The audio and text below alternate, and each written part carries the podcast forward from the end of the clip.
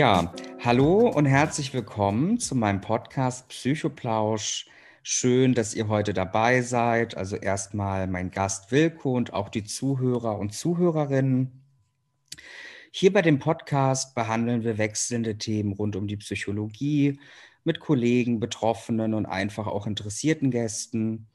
Wenn du auch Lust hast, einmal dabei zu sein, dann melde dich doch gerne bei meinem Team unter der Mailadresse socialmedia.psychologe-bolender.de oder einfach auch über Instagram bei psychologe.bolender. Ich freue mich heute besonders auf die Ausgabe Psychoplausch mit meinem heutigen Gast Wilko Barkhoff. Wilko ist nicht nur Psychologe in einem Maßnahmenvollzug, sondern auch Verhaltenstherapeut und Experte für Traumatherapie aus Österreich. Darüber hinaus ist er auch auf Instagram aktiv, wo er beispielsweise diverse Tipps für lesenswerte Bücher gibt, mit denen er sich ständig weiterbildet. Wilko, vielleicht an der Stelle möchtest du dich kurz vorstellen und beschreiben, warum du auch heute hier bist. Ja, hallo Arthur, vielen Dank für die Einladung. Es ist für mich eine neue Situation, jetzt natürlich im Podcast einfach mal zu sehen, was, was die Möglichkeit, den psychologischen Beruf äh, darzustellen und vor allem jetzt auch meinen Job im Maßnahmenvollzug ein bisschen dem Publikum näher zu bringen. Für mich ähm, war es ein längerer Weg tatsächlich bis zum heutigen Tag mit einer Ausbildung, weil ich verschiedenste Ausbildungen, wie du schon angesprochen hast, absolviert habe. Ähm, ich habe Psychologie hier in Wien in Österreich studiert. Ähm, in Österreich ist es dann so, dass du auch dann spezifisch dann äh, dich orientieren kannst. Es ist egal, ob jetzt Wirtschaftspsychologie oder klinische Psychologie. Da habe ich mich äh, für den Weg in die klinische Psychologie entschieden und ja, ich hatte lange Zeit äh, im Suchtbereich gearbeitet. Dort habe ich erkannt, dass auch viel ähm, traumatische Erfahrungen, traumatische Ereignisse die Patienten ähm, erleben mussten. Und da war es für mich dann sehr sinnvoll, auch eine Trauma-Ausbildung zu machen, die ich sehr, sehr schätze. Ähm, und aktuell bin ich in äh, Ausbildung in der Verhaltenstherapie das ergänzt praktisch für mich so das gesamte ähm, psychologisch-psychotherapeutische Tun. Und ja, ist sehr hilfreich für mich in der Arbeit tatsächlich auch, ähm, um den Patienten dann die passenden geeigneten Tools zu geben und so weiter. Sehr schön. Vielen Dank, dass du heute dabei bist, dir die Zeit nimmst, auch Teil des Podcasts zu sein. Für deine Offenheit möchte ich mich besonders bedanken. Und natürlich ist an der Stelle auch nochmal der Podcast ähm, kein psychologischer oder therapeutischer Ersatz einer Behandlung. Bitte sucht äh, euch für Themen mit Leidensdruck dann auch eine passende Hilfeform. Ja, liebe Zuhörer und Zuhörerinnen, ihr kennt an der Stelle kommt immer noch mal ein kleiner Teil der Aussagen und Fakten, also Beschreibung zu dem Thema. Ähm, manche Menschen, die psychisch auffällig oder sogar krank sind, begehen Straftaten und müssen daraufhin in den Maßnahmenvollzug. In einer solchen Einrichtung angekommen, muss dann ein Psychologe unter anderem entscheiden, ob dieser Mensch im Falle einer Verurteilung in ein normales Gefängnis muss oder demjenigen in einer psychiatrischen Einrichtung vielleicht besser geholfen werden kann. Psychologen in der Justiz stehen den Gefangenen oder auch den Bediensteten als Berater und Betreuer zur Verfügung. Sie diagnostizieren psychische Erkrankungen oder stellen Prognosen auf, beispielsweise ob ein Insasse frühzeitig entlassen werden kann oder er mit hoher Wahrscheinlichkeit doch wieder rückfällig werden kann. Doch auch gesunde Straffällige brauchen häufig eine psychologische Betreuung, zum Beispiel wenn es darum geht, eine Person nach einer abgesessenen Freiheitsstrafe wieder in die Gesellschaft zu integrieren. Aber wie genau sieht der Beruf eines Psychologen im Maßnahmenvollzug aus? Welche Schicksale begegnen einem während des Arbeitsalltags und erlebt man manchmal nicht gefährliche Situationen im Umgang mit Patienten? Unser heutiger Gast, Wilko Barkow, arbeitet als Psychologe in einem solchen Maßnahmenvollzug und wird uns heute ein paar Einblicke in sein Tätigkeitsfeld gewähren. Wilko, zunächst einmal zu Beginn interessiert uns sehr, wie dein bisheriger Lebensweg war. Das hast du uns noch mal kurz in der Einleitung beschrieben und ähm, wie du jetzt auch zu deinem derzeitigen Beruf dann genau gekommen bist. Genau, ähm, kann ich ein bisschen ähm, von zuvor anschließen, dass ich sehr lange bereits im Suchtbereich gearbeitet hatte und da hatte ich Kontakt ähm, auch zum Gefängnis. Es gibt das klassische Suchtklientel, die aufgrund von Beschaffungskriminalität inhaftiert werden. Da war dann meine Aufgabe letzten Endes, dass ich ähm, die Klienten, die in Haft sind, ähm, denen die Möglichkeit von meinem Arbeitgeber ähm, gebe, dass sie eine Therapie statt Strafe bekommen. Das heißt, bis zu einem gewissen Rahmen von der Strafe, der Strafhöhe, ist es möglich für die Patienten dann eine Therapie statt die Haftstrafe zu absolvieren, zu machen. Und das ist eine feine Gelegenheit gewesen für viele Patienten tatsächlich. Aber nichts äh, darüber hinaus habe ich letzten Endes auch nicht nur mit Suchtklientel, auch mit anderem Klientel dann ähm, hier in Wien in Justizanstalt ähm, gearbeitet mit unterschiedlichsten Störungsbildern, aber auch mit unterschiedlichen Delikten. Und ja, nach der doch mehr als einem Jahrzehnt äh, Suchterfahrung äh, als Psychologe habe ich mich entschieden, dann auch in den Maßnahmenvollzug zu wechseln.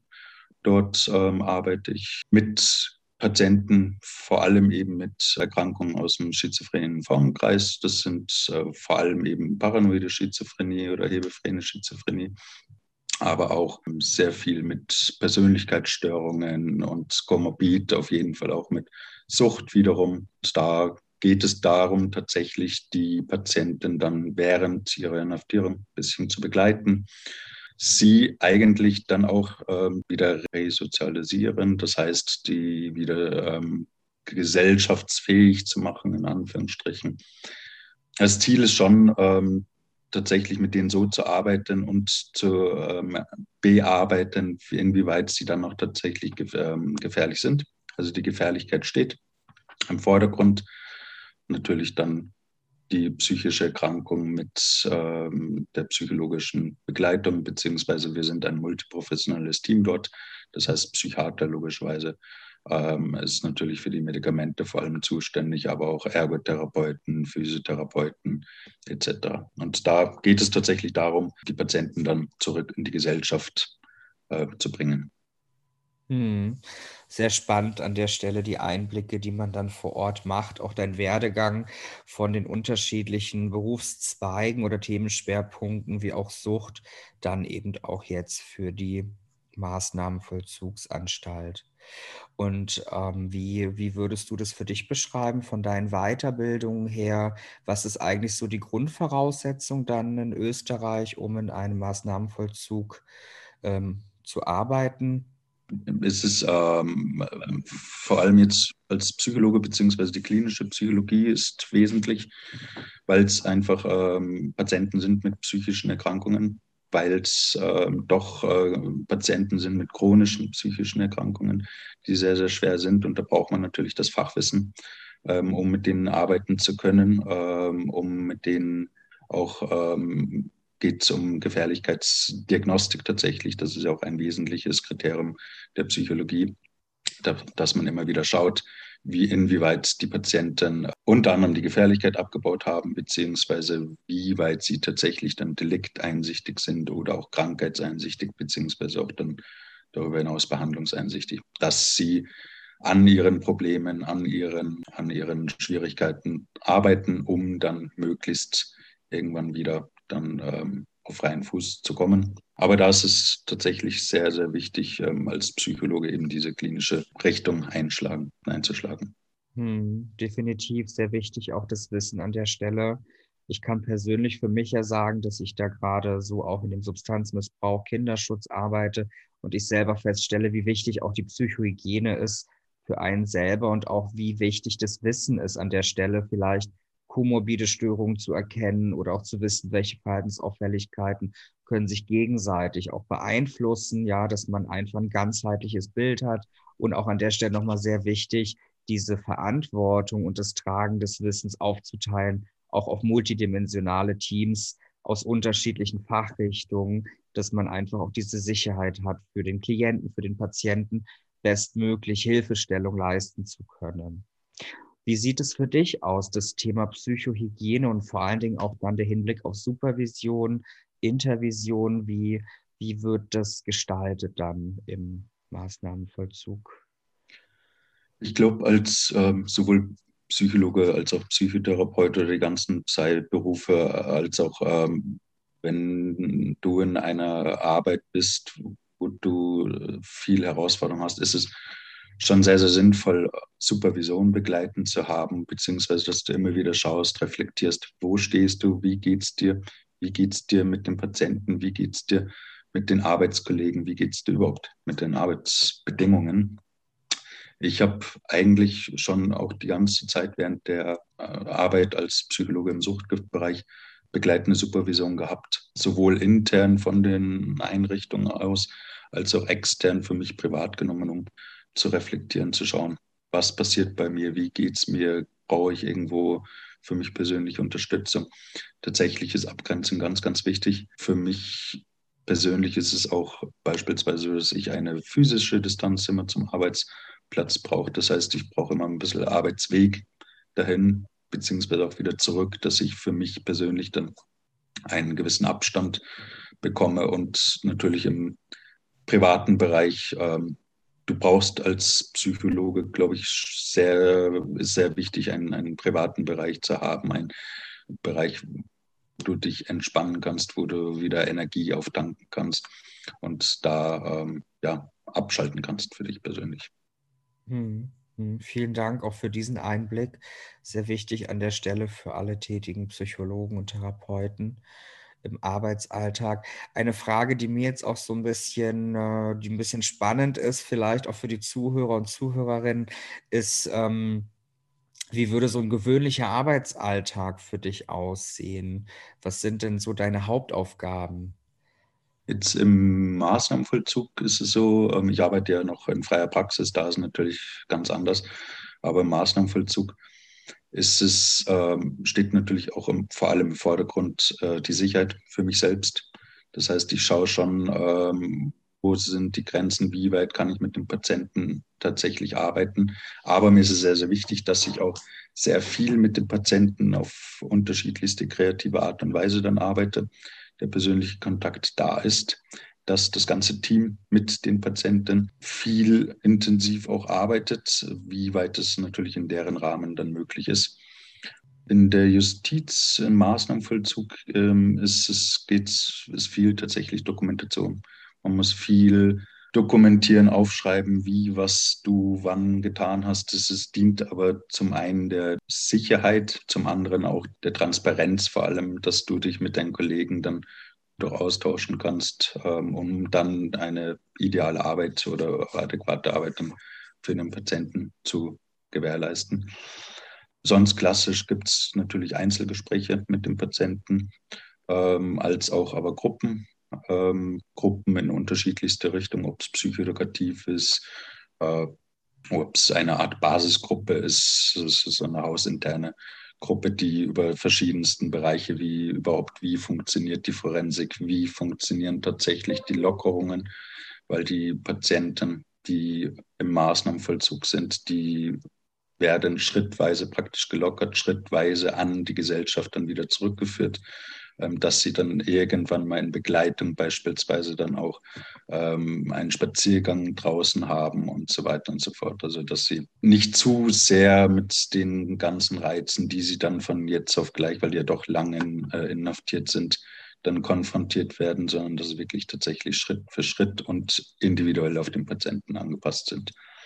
Also eine sehr kunterbunt gemischte äh, Herausforderung, ob es eben jetzt mit den nochmal kurz zusammengefasst mit den Einzel- als auch Gruppenarbeit ähm, mit dem Patienten, aber auch eben die Lockerung im Rahmen, beispielsweise dann auch so Interviews werden bei uns geführt mit dem Patienten, mhm. dass man schaut, wo stehen sie, wie geht es ihnen, äh, wie weit eben die äh, Deliktansicht, wie weit ist sie vorhanden, wie weit ist die Gefährlichkeit im Vordergrund. Und das ist immer das, das Stichwort, für mich als Psychologe, wie weit ist er oder sie noch aktuell äh, gefährlich und wie weit ist es möglich, ihn schrittweise oder sie zu lockern.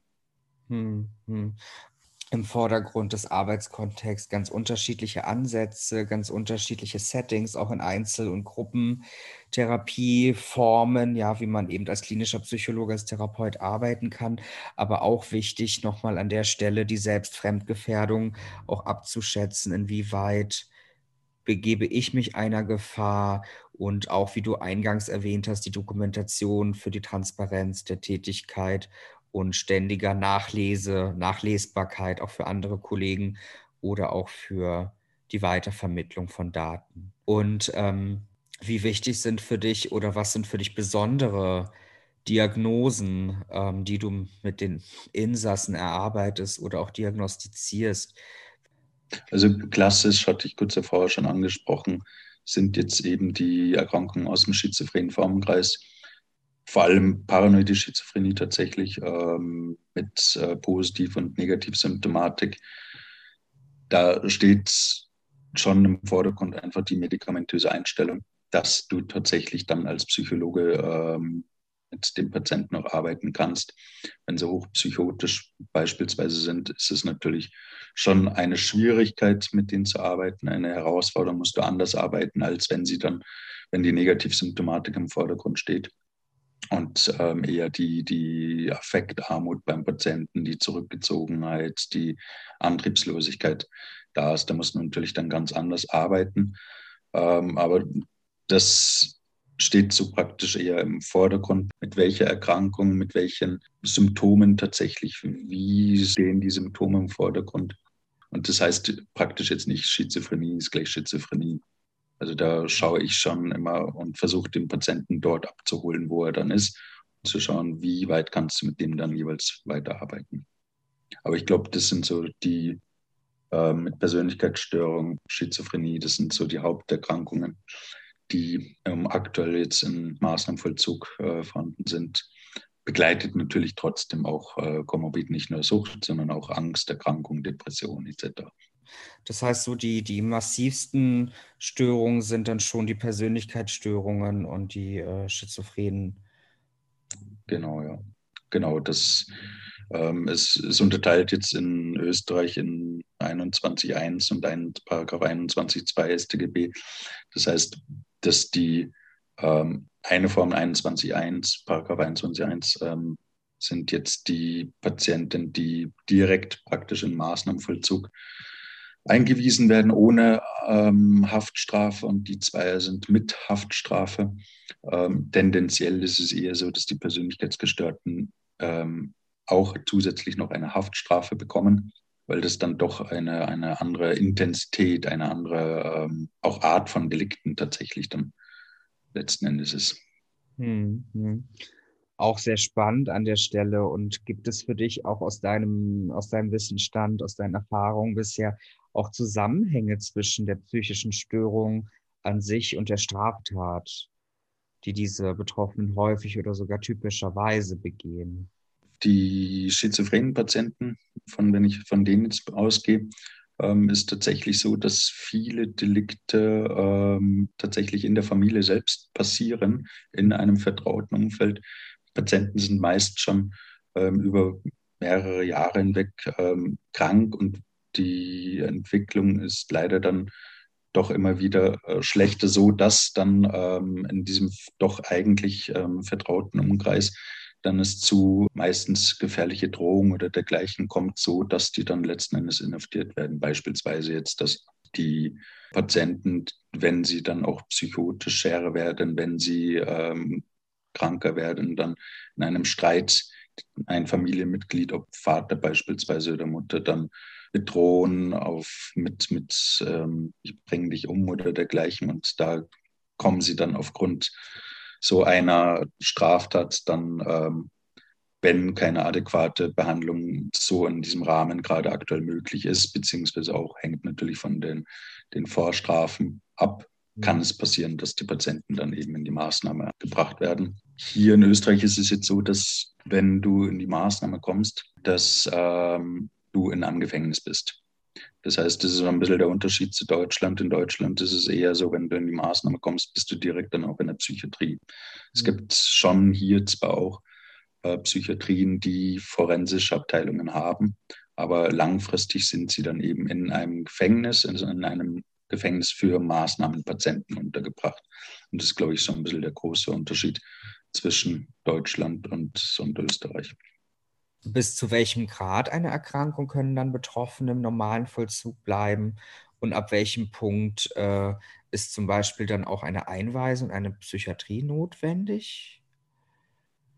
Es hängt tatsächlich ähm, von der Gefährlichkeit ab. Also es ist, ähm, wenn jetzt ein Patient ähm, ein Delikt begangen hat, jetzt beispielsweise eine Erkrankung aus einem schizophrenen Formenkreis hat, wird er hier in Österreich vom Gutachter begutachtet, wird ähm, geschaut, was liegt überhaupt für eine Erkrankung vor, wie weit ist es möglich für den Patienten noch in der Gesellschaft zu leben oder ist es vielleicht notwendig, dass der Patient dann in ähm, Psychiatrie beziehungsweise letzten Endes dann im Maßnahmenvollzug aufgrund seines Delikts dann untergebracht werden muss. Kurzfristig sage ich jetzt bewusst, weil das Ziel schon ist, dass die Patienten irgendwann schon wieder ähm, entlassen werden. Aufgrund der Psychiatriereform ist es, glaube ich, schon ganz, ganz wichtig, dass die Patienten einfach auch die Möglichkeit haben. Und man muss natürlich immer nach der, der Schwere der Erkrankung schauen, wie weit ist es tatsächlich möglich für die Patienten dann wieder entlassen zu werden, wie weit ist die psychische Stabilität vorhanden. Aber grundsätzlich ist angedacht, dass die nach einer gewissen Zeit schon wieder rauskommen. Okay, okay. Also der Ansatz ist auch dieser, dass man natürlich versucht, so schnell wie möglich demjenigen als Patient, als Inhaftierter auch weiter zu helfen, in dem Sinne, dass eine Resozialisierung stattfinden kann. Genau, genau. Also es ist jetzt bei Maßnahmenpatienten ist es sicher schon so, dass die Patienten dann länger in Haft sind, aber es ist jetzt ähm, nicht ein geplantes Lebenslang, sondern dass sie wirklich ähm, schrittweise eben, was Sie zuvor angesprochen haben, über Lockerungen ähm, Patienten dann wieder zurückgeführt werden in die Gesellschaft und ähm, dann beispielsweise in betreuten Wohnen dann für eine Zeit auch schauen können, wie weit ist es für sie möglich, mit Unterstützung, mit psychiatrischer Unterstützung, mit pflegerischer Unterstützung Schritt für Schritt dann eben stabiler zu werden, beziehungsweise selbst leben zu können. Ja, an der Stelle noch mal eine, eine Frage, die ein bisschen außerplanmäßig ist, aber eine Frage, die mich ja. auch interessiert. Man hat ja ganz oft auch in der Bearbeitung, Behandlung mit äh, psychisch Erkrankten diese gewisse künstliche Blase oder diese unnatürliche Blase. Es ist alles so ein künstliches Setting in dem Sinne, dass man dann irgendwie wieder in die Realität zurückkommt, wieder in den gewohnten Umgebungen ist. Gibt es da die Möglichkeit nochmal von dem Austausch, dass man dann selber als Psychologe, als Therapeut noch in Verbindung bleibt mit den ehemalig Inhaftierten? Oder ist es eher, führt es eher dann auch bei dem Prozess Resozialisierung auch zum Abschied und zu dem Abbruch der Beziehung? Auf der einen Seite ist es tatsächlich so, dass es auch passieren kann, dass sie immer wieder kommen. Also dass dieser Drehtüreffekt da ist. Das heißt, dass man äh, zwangsweise leider tatsächlich wieder die Patienten sieht. Es ist schon aber auch ähm, gewünscht, dass die Patienten schon selbstständig werden und ähm, jetzt nicht auf Dauer diese Beziehung unbedingt haben müssen. Ist im ähm, Bedarfsfall sicher auch möglich, aber jetzt beispielsweise für mich persönlich ist es klar geregelt, dass ich jetzt als Psychologe in der Justiz arbeite und ähm, dann, wenn die entlassen werden, dann sind sie entlassen und meistens ist es eh so, dass wenn sie dann entlassen werden, haben sie für fünf oder zehn Jahre gewisse Auflagen noch, die sie zu erfüllen haben. Beispielsweise eben, dass sie ähm, Psychiater aufsuchen, um auch die Medikamente oder das Depot bei schizophrenen Patienten jetzt äh, regelmäßig dann noch einnehmen, dass sie Psychotherapie haben. Mhm. Ähm, und da ist es eher dann angedacht, dass Personen, also externe Therapeuten dann mit denen weiterarbeiten. Ziel ist es trotzdem auch, weil es ist natürlich dann wieder eine neue Beziehung für die Patienten, klar, mhm. ähm, die sie erst wieder aufbauen müssen. Und das ist ja jetzt auch ähm, aufgrund des Misstrauens, was ja bei der Erkrankung oft im Vordergrund steht, schwierig. Ähm, deshalb ist schon das Ziel auch, dass die externen Therapeuten dann ab einem gewissen Zeitpunkt in der Justiz schon die kennenlernen, die Patienten, das so übergehen praktisch die Patienten dann ähm, über die, das betreute Wohnen und darüber hinaus dann begleitet werden. Okay, schön. Und wir hatten ja auch über das Thema gesprochen, ähm, Gefährdung, Selbstfremdgefährdung, ausgehend von den Insassen, von den Patienten. Wie wichtig ist da auch das Thema Sicherheit am Arbeitsplatz und welche Vorkehrungen äh, musst du für dich treffen, bevor du einen Inhaftierten triffst? Natürlich ist Gefängnis, ähm, sobald du reinkommst, automatisch für mich persönlich jetzt sich, dass du aufmerksamer bist. Ähm, das heißt, wenn du jetzt im Gefängnis reinkommst, siehst du nicht gleich dann die Insassen. Aber für mich beispielsweise ist es schon wichtig, alles, was ähm, gefährlich sein kann. Das sind banale Dinge, jetzt beispielsweise, wenn du als Frau Ohrringe solltest du nicht tragen oder Ketten solltest du nicht tragen oder irgendwas, was die Patienten dann nutzen könnten, um die selbst zu gefährden, beziehungsweise Handy nehme ich auch nie ins sogenannte Gesperre rein, wo die Insassen dann sind. Ich mache mir ein Bild auf einen Patienten. Das heißt, wenn ich die das erste Mal kennenlerne, bin ich schon vorsichtiger, insofern, dass ich erstmal schaue, wer sitzt mir gegenüber und ähm, bin ich meistens auch in einem videoüberwachten Raum, um dann erstmal, beziehungsweise auch die Pflege weiß tatsächlich Bescheid, okay, ich spreche mit dem. Und da gibt mir tatsächlich auch so ein bisschen die Sicherheit und erstmal dann Vertrauensaufbau. Und da kann ich dann schauen, wie weit passt es dann zwischen Patient und mir. Natürlich auch Abstand, was jetzt aufgrund der Corona-Zeit klar, dass ich den einhalte, auch mit Plexiglas und Maske etc. Aber sonst, ähm, im Fall der Fälle, in dem Bereich, wo ich arbeite, sind ja schon Justizwachbeamte, die einen auch unterstützen, aber ähm, eher auch auf Anfrage. Das heißt, wir sind in diesem Bereich, wo ich jetzt arbeite, ähm, ist eher die Pflege, die auch mich immer wieder unterstützen kann, falls was passiert. Natürlich habe ich Alarmknopf beispielsweise am Telefon oder, oder auch ein Pfefferspray. Also da ist tatsächlich schon sehr, sehr viel möglich. Ähm, aber ich glaube, das Wichtigste ist auch, dass ich mir immer bewusst bin. Ich bin im Gefängnis und es sind Patienten, die schwere Erkrankungen haben und du nie wirklich weißt, was passiert. Du kannst es nicht voraussehen. Und wenn sie dann hochpsychotisch sind, dann kann von jetzt auf gleich schnell was passieren. Das heißt, eigentlich muss ich und bin ich auch immer achtsam und versuche zu schauen, dass ich meine Sicherheit habe. Hm, hm. Auch an der Stelle nochmal vielen Dank. Ne? Und das klingt auch hochinteressant, wenn man aus der Perspektive sich das anschaut, wie die Bewusstwerdung wichtig ist und auch, dass man die, die Situation einfach nicht vorhersagen kann, weil teilweise man auch mit Persönlichkeiten dann zusammenarbeitet, die sehr wahrscheinlich gescheitert sind und auch vielleicht in dem Hinblick nicht mehr so doll oder so viel zu verlieren haben und eigentlich auch die Perspektivlosigkeit ja auch mit ein Thema ist, dem man sich dort auch als Fachkraft aussetzt. Ja, ich glaube aber auch, dass es schon, habe ich jetzt die Erfahrung gemacht, dass du als Psychologe arbeitest ja intensiv mit dem Patienten und das Vertrauensaufbau, das A und O, das Kennenlernen. Und ähm, das nehmen sie schon bewusst an. Das nehmen, äh, spüren sie selbst auch. Und ähm, da ist dann natürlich dann, wenn ein, ein, die Beziehung aufgebaut wird, Schritt für Schritt, ist natürlich dann ab einem gewissen Zeitpunkt eine ganz andere Arbeit möglich. Es sind Menschen wie du und ich. Jeder hat seinen Rucksack letzten Endes zu tragen. Sie haben es natürlich sehr, sehr schwer und, ähm, und ist für sie eine ganz, ganz große Herausforderung. Und teilweise sind sie sehr, sehr hilflos in gewissen Phasen. Mhm. Aber da hilft dann erst recht die, das Vertrauen, das wir aufgebaut haben, dass ich trotzdem immer mit im Hinterkopf habe, Sicherheit geht vor. Aber da kann ich natürlich dann ganz anders mit dem Patienten schon arbeiten. Mhm. An der Stelle hatten wir ja auch das Thema nochmal ähm, dieser Selbstschutz, die Psychohygiene. Ähm, wie gehst du damit nochmal ähm, spezifischer um? Also, dass du das, was du die Eindrücke auf deiner Arbeit sammelst und erlebst, dass du eben für dich die Freiräume schaffst, das persönlich für dich auch vielleicht nicht so stark mitzunehmen, das zu verarbeiten und dass du zu Hause auch für dich nochmal deine Self-Care betreibst, dass das für dich ähm, einen Raum gibt und Zeit gibt, mhm. um für dich selber da zu sein. Der Raum, der ist ganz, ganz wichtig, dass ähm, ich mir bewusst die Zeit für mich nehme, bewusst die Zeit mit äh, Partnerinnen, mit Freunden nehme. das ist die eine Sache, privat einfach wirklich die Zeit zu genießen.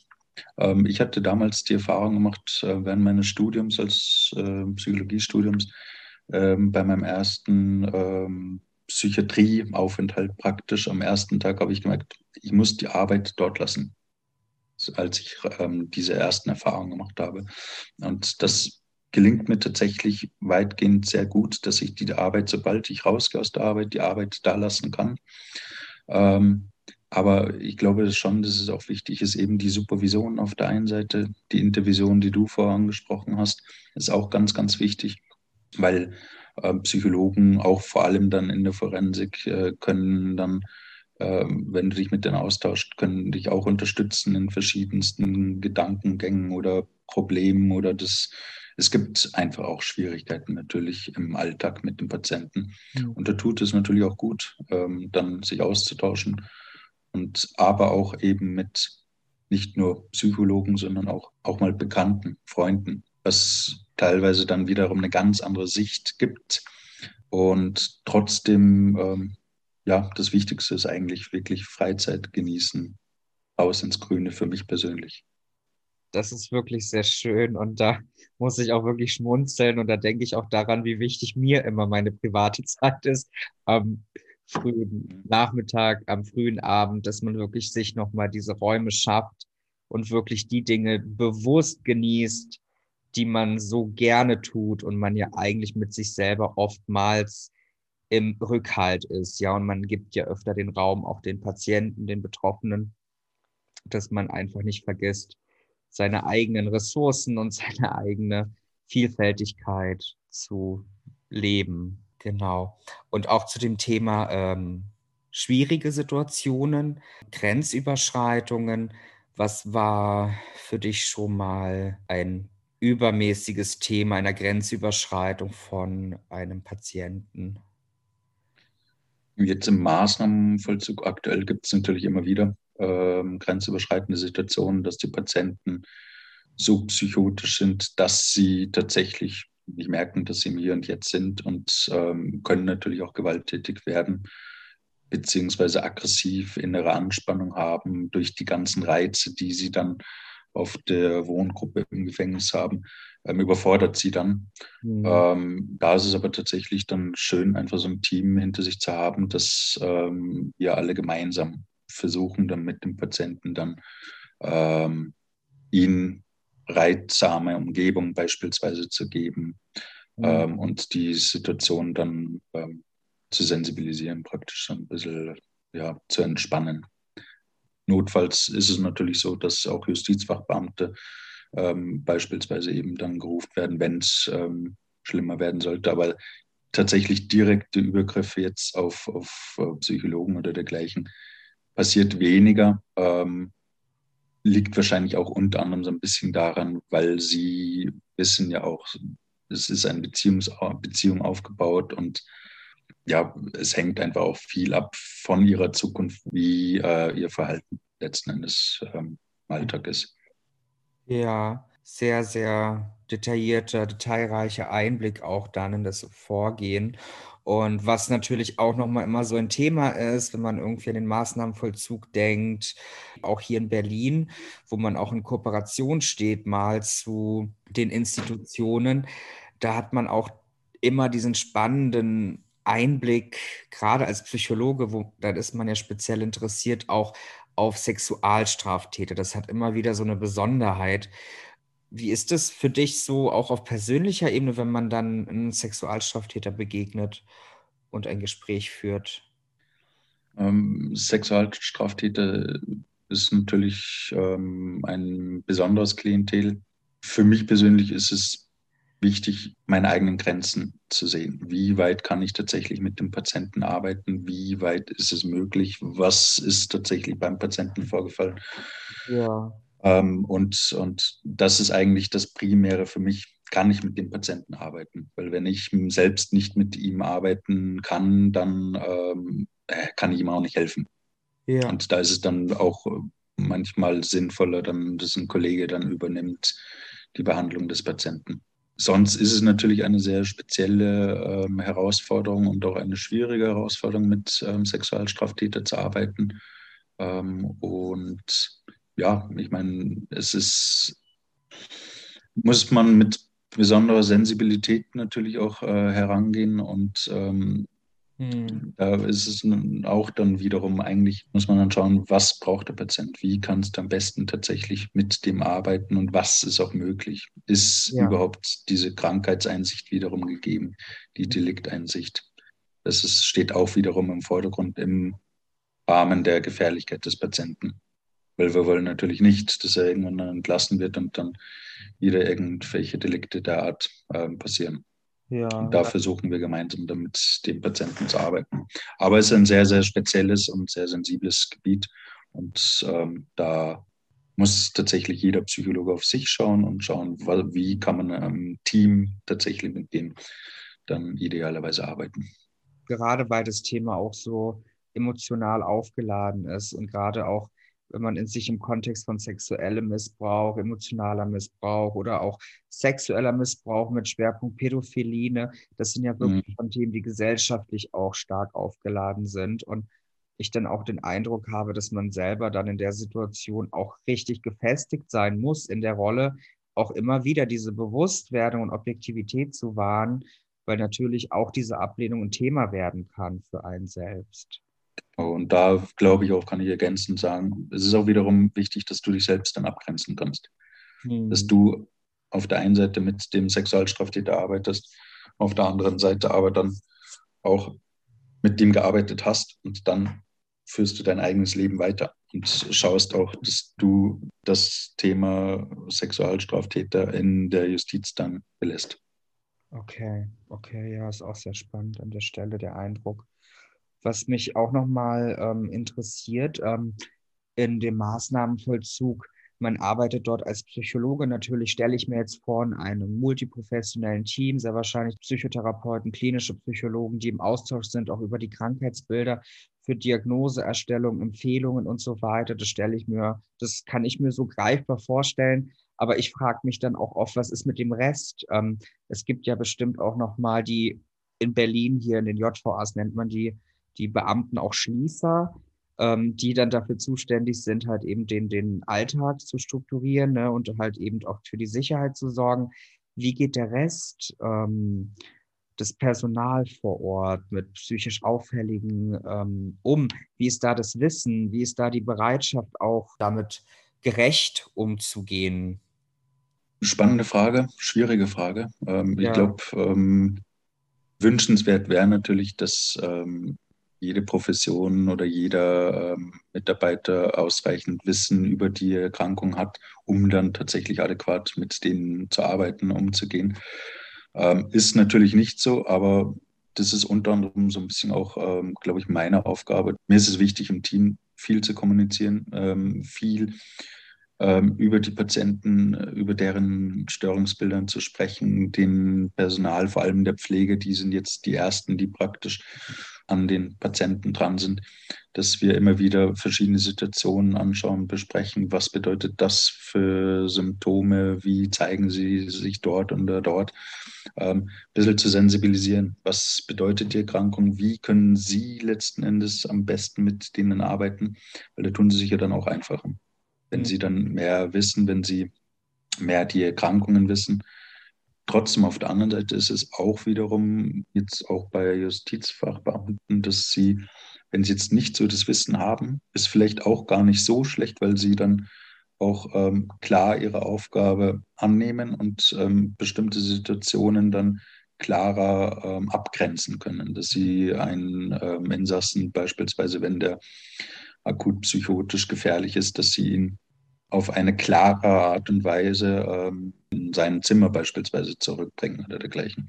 Also natürlich jetzt nicht mit Gewalt oder so, aber dass sie mit ihrem Verständnis, dass sie die Patienten ähm, schon wertschätzend, aber auch ja, mit klarer Ansprache. Und das fehlt manchmal tatsächlich so in der Psychiatrie, die Patienten klar zurückweisen können, weil das verstehen sie dann auch mehr.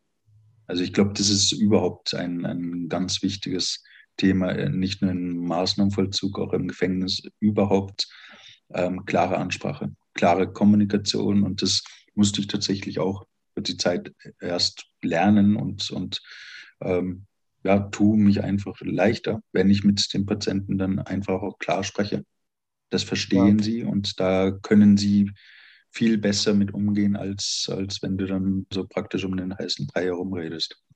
Ja, ja. Aber es ist schon so, dass die, die, äh, die, es gibt auch psychiatrisches Krankenpersonal etc. Also es ist schon viel Wissen tatsächlich bei uns jetzt äh, im Gefängnis äh, vorhanden. Das erleichtert es natürlich. Aber Leute, die jetzt neu einsteigen etc., brauchen noch ein bisschen Zeit, bis sie dann verschiedene Erkrankungen kennenlernen. Ja. Aber es hilft nicht nur für, für die Insassen selbst, also aber vor allem auch fürs Personal ist auch wichtig, dann einfacher mit den Erkrankten zu arbeiten. Mhm.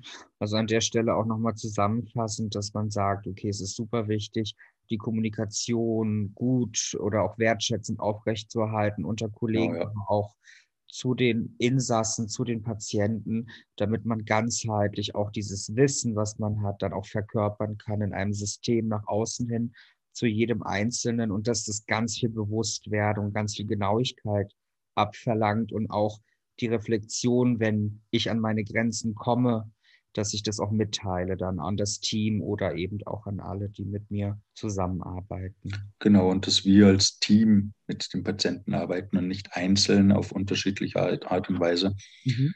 was wiederum einfach dann für den Patienten auch ähm, einfacher ist im Umgang mit uns allen. Wenn wir gemeinsam auftreten und gemeinsam äh, mit demselben Ziel, mit denselben Behandlungsformen und, und Ideen äh, abgestimmt auf die jeweilige Person, dass wir damit gemeinsam so dann mit dem arbeiten.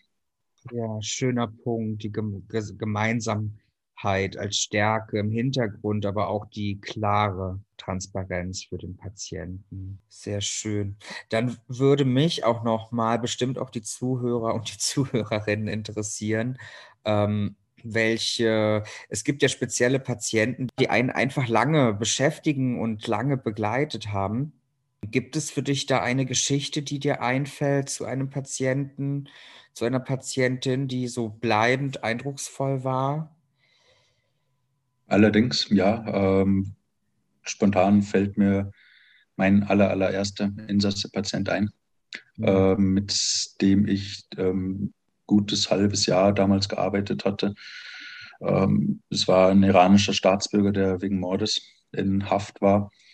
Und ich hatte ihn begleitet während dem Prozess, über den Prozess hinweg. Er ist damals in Berufung gegangen und ähm, hatte leider dann tatsächlich zwei Jahre mehr bekommen damals. Und ähm, aber war spannende Herausforderung, weil das für mich ähm, erstmal vom Delikt natürlich auch gewaltig ist.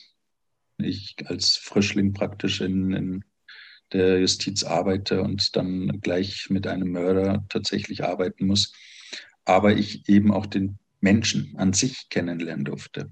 Natürlich hat er ein Delikt begangen, aber es gibt auch den Menschen und diese Person kennenzulernen und seine Geschichte kennenzulernen.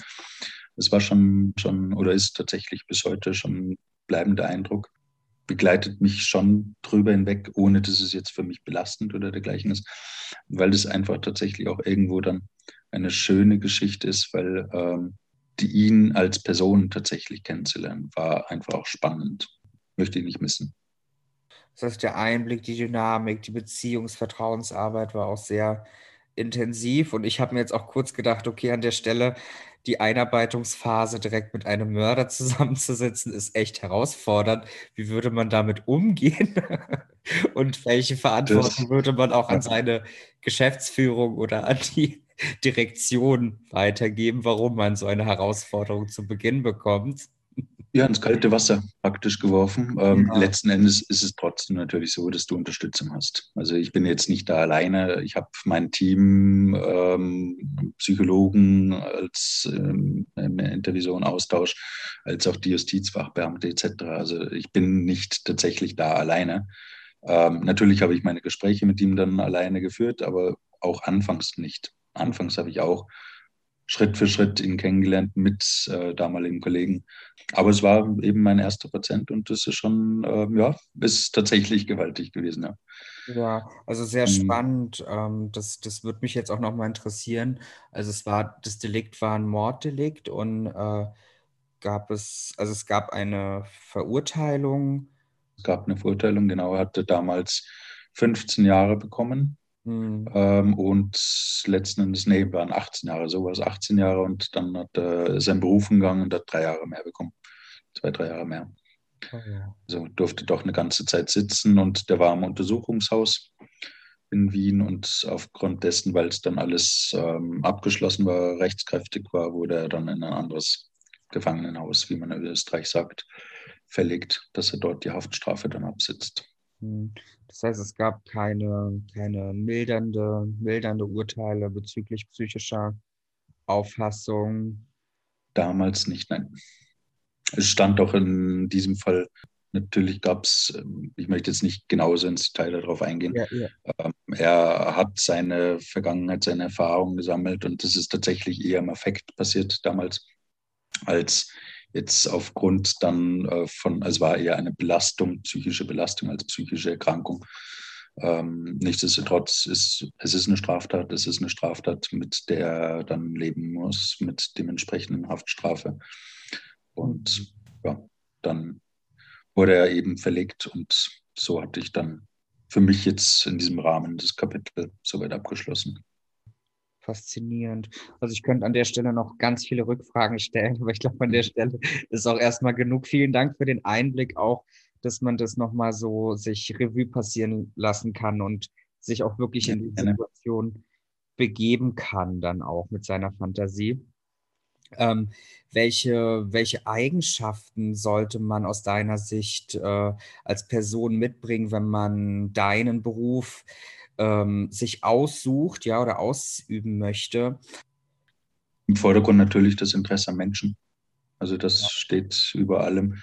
Ähm, das Interesse an der Justiz. Du hast so ein bisschen eine Neigung auch dazu, dass du so ähm, Delikte, die, die Neugier, was es so alles gibt für für Straftaten. Insasse bzw. Straftat, ähm, Insasse mit psychischer Erkrankung, da sind ja, gibt es ja doch wiederum Unterschiede. Irgendwo natürlich dann auch Robustheit. Du musst dich schon abgrenzen können. Das ist ähm, schon ganz, ganz wichtig. Ähm, aber letzten Endes irgendwo die, die, die Gesamtheit des Menschen mhm. erkennen können, ähm, weil das Delikt ist nicht gleich der Mensch. Das ist, glaube ja. ich, ganz, ganz wichtig die, die Unterscheidung und den Menschen dahinter zu sehen. Okay. Und hast du an der Stelle vielleicht nochmal aus deiner eigenen Arbeit eine Veröffentlichung zu dem Thema oder auch Bücher, die du empfehlen kannst? Es gibt natürlich Autoren, die Fachbücher geschrieben haben, ja. wie Rainer Thaler hier in Österreich, der beispielsweise die Macht der Kränkung jetzt geschrieben hat, oder Thomas Müller, beziehungsweise in Deutschland auch Robert Nedopil. Das sind so diejenigen, die Fachbücher geschrieben haben, um da Einblick in, nenne ich jetzt das Bösen, weil ähm, teilweise das auch dann als, als Buchtitel genommen wird, das Böse an sich. Das Böse heißt jetzt nicht, dass, ja, es gibt den Menschen und das Böse. Mhm. Und ähm, sehr, sehr spannende Fachliteratur und lohnt sich auf jeden Fall mal einen Blick reinzuwerfen. Ja, ja, vielen Dank an der Stelle. Ähm, vielleicht, also jetzt zum Ende hin nochmal eine abschließende Frage. Ähm, was würdest du denn angehenden Psychologiestudenten oder Psychologiestudierenden, gerade im klinischen Bereich, in den finalen Zügen, ähm, oder die auch eine Therapeutenausbildung ansteuern, Hättest du nochmal spezielle Tipps ähm, an die angehende Berufsgruppe aus deiner Sicht, wie man sich vielleicht am besten auf sein Berufsbild oder auf seinen Schwerpunkt konzentrieren sollte? Ja, also ich habe jetzt ähm, letztendlich die Erfahrung gemacht, dass ich ganz, ganz viele Praktika während meinem Studium schon gemacht hatte. Mhm. Ähm, und da aber auch in unterschiedlichsten Bereichen viele Psychiatrien ähm, auf der einen Seite, aber auch dann andere Einrichtungen, Reha-Einrichtungen etc., dass ich so einen Überblick mal für mich selbst bekomme. Was gibt es überhaupt? Wo fühle ich mich wohl? Ähm, und mit dem auf der einen Seite äh, Menschen mit den psychischen Erkrankungen, dass man in Berührung, Kontakt kommt oder aber auch ähm, überhaupt mit dem System, mit dem Personal, mit den Kollegen, dass man das so ein bisschen spürt und schaut, ähm, wie passt es für einen. Das also heißt aber nicht, dass jetzt unbedingt in nur eine klinische Richtung geht. Auch als Psychotherapeut kannst du ja. auch dann letzten Endes in wirtschaftliche Richtung gehen. Also tatsächlich, glaube ich, Praxis ist das A und O. Ja, ein sehr entscheidender, wichtiger Tipp, wirklich die Erfahrung im Vordergrund. Mhm. Gut, lieber Wilko. Also vielen Dank an der Stelle nochmal für alle deine beantworteten Fragen, für die Teilnahme hier am Podcast Psychoplausch. Ähm, an der Stelle auch für mehr psychologische Themen und Psychotipps folgt mir und auch Wilko gerne auf Instagram und Facebook. Wenn du Interesse hast, auch einmal dabei zu sein, deine Geschichte zu erzählen, dann melde dich gerne bei mir und meinem Team. Du suchst für dein Thema eine fachliche Begleitung, einen Psychologen und psychologischen Berater, dann besuch auch gerne meine Webseite und hinterlass deine Kontaktanfrage. Ich freue mich da sehr darauf. Und auch an der Stelle nochmal zur Verdeutlichung kenne ich auch meine eigenen fachlichen Kompetenzen und Grenzen.